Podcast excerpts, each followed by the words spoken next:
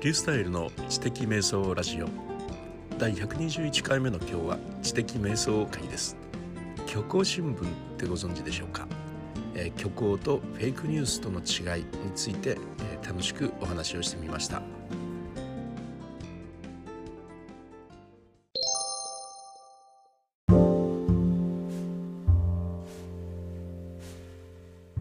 虚構新聞という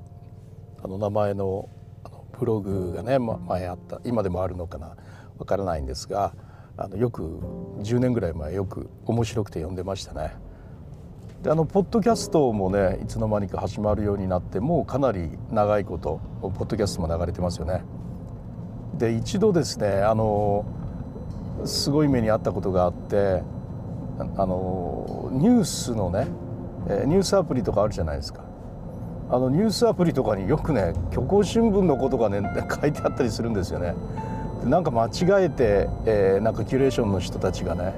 本当のニュースだと思ってね上げてみたりみたいなのがなんかあったか何かで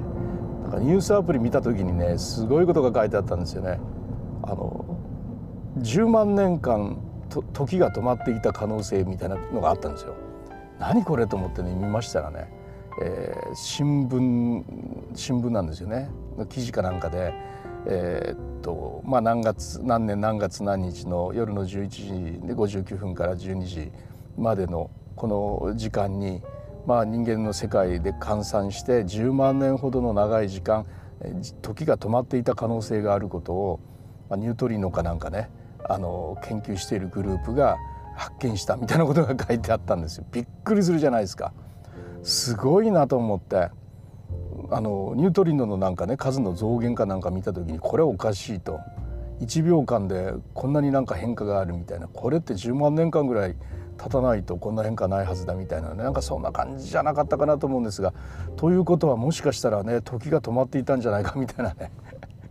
そういうようなこと書いてありましてうわこれはと思ってね。なんかねあの急いでこうなんかツイートとかねしたいなという気持ちになったんですがやらなかったんです結局ね。やらないでよかったと思ったんですがよく見たら虚構新聞だったんですよね。でも当時ねやっぱ虚構5年ぐらい前でしょうかね。虚構新聞の間違えてねあのツイッターとかで拡散してしまう人ってなんかね結構いたんですよ。今なんかあんまりなくなりましたけれどもそれ虚構新聞じゃないのかみたいにこうね指摘されてるようなことが結構ありまして。もう本当にまことしやかに嘘が書かれているんでね。まああの読む人も嘘と思って当然読むんですよ。それはあの楽しむためのブログなんで。見事あのフェイクニュースじゃないんですよ。あの本当と思わせようとしてるわけでもなんでもなくて嘘を楽しむためのブログなんで。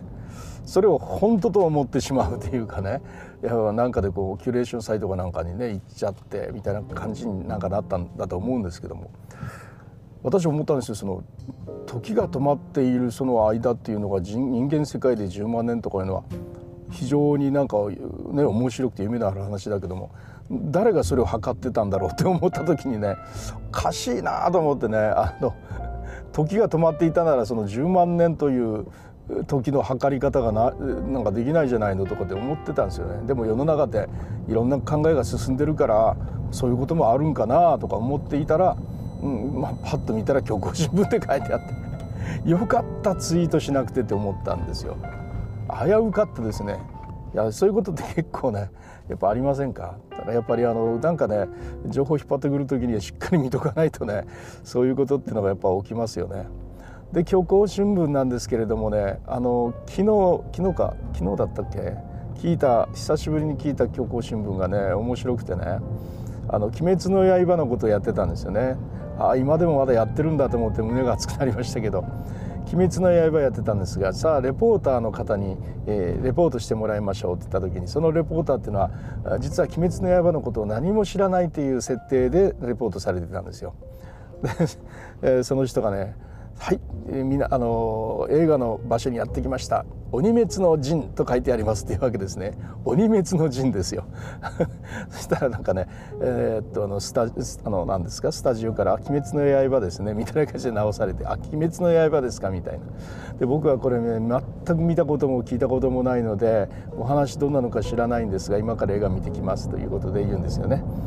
でこれあのたくさんの人が話題にしているっていうようなことがあるのでこれはまあ漫画かアニメですよねみたいな感じで言ったらピンポンとかなるんですね。で次またねなんか言ってこれはアニメですねって言ったらまたピンポンってなるんですがそこからが面白かったんですよね。それこれあの鬼をやっつけるということで桃太郎の話ですねっていうわけですねブーって言うんですよね。虚構新聞っぽいなと思って。っていうか虚構新聞自体がねあのこう明らかに嘘と分かるような作り方にねなってきてくれたかなというような ちょっと思いがしまして。5年ぐらいの前までの虚構新聞って本当としか思えないようなね やっぱ言い方してましてね。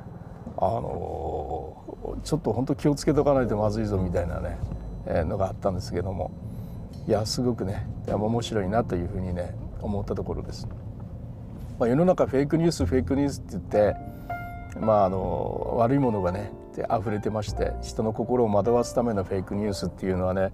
随分、うん、流行りましたよね。でそれであのお金を儲けてる人とかもねやっぱいまして若い人とかでねあのポチポチとフェイクニュースを打ってそれでね何千万って儲けてるような若い人とかね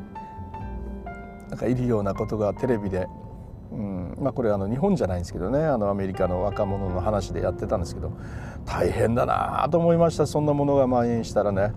で虚構新聞みたいに楽しむためならいいんですけれども、うん、明らかには嘘と分かる形でね書いてあるからいいんですけどフェイクニュースってもう本当に嘘ですからね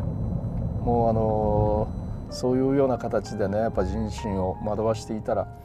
どこかでやっぱり自分に返ってきますよね。えー、自分に嘘ついてるのとやっぱ同じなんで、えー、脳はそういうふうに認識するでしょうからね。たらあの結局自分のことが嘘つきなんだ自分は嘘つきなんだっていうような、まあ、あの自分を信じられないようなねあの心の在り方にやっぱ変わっていくかなというようなね気がしますね。これはあの因果応報とかいうことではなくて、まあ、あの脳の働き方というところから考えてねまあそのようになるんじゃないかなというふうに思ってやっぱ平気で嘘をついていくっていうような人にだんだん変わっていって、ね、あの現実世界でお金はそうやって儲かるかもしれないけど周りから人がいなくなるというようなね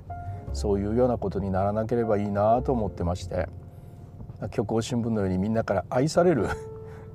愛されるようなね、えー、虚構をやっぱ述べていくといいかなというふうに思いますね。虚構っていうのはも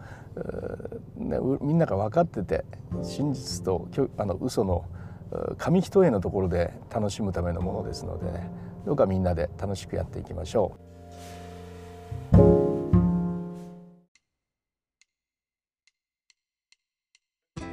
はいいかがだったでしょうか虚構新聞の話が、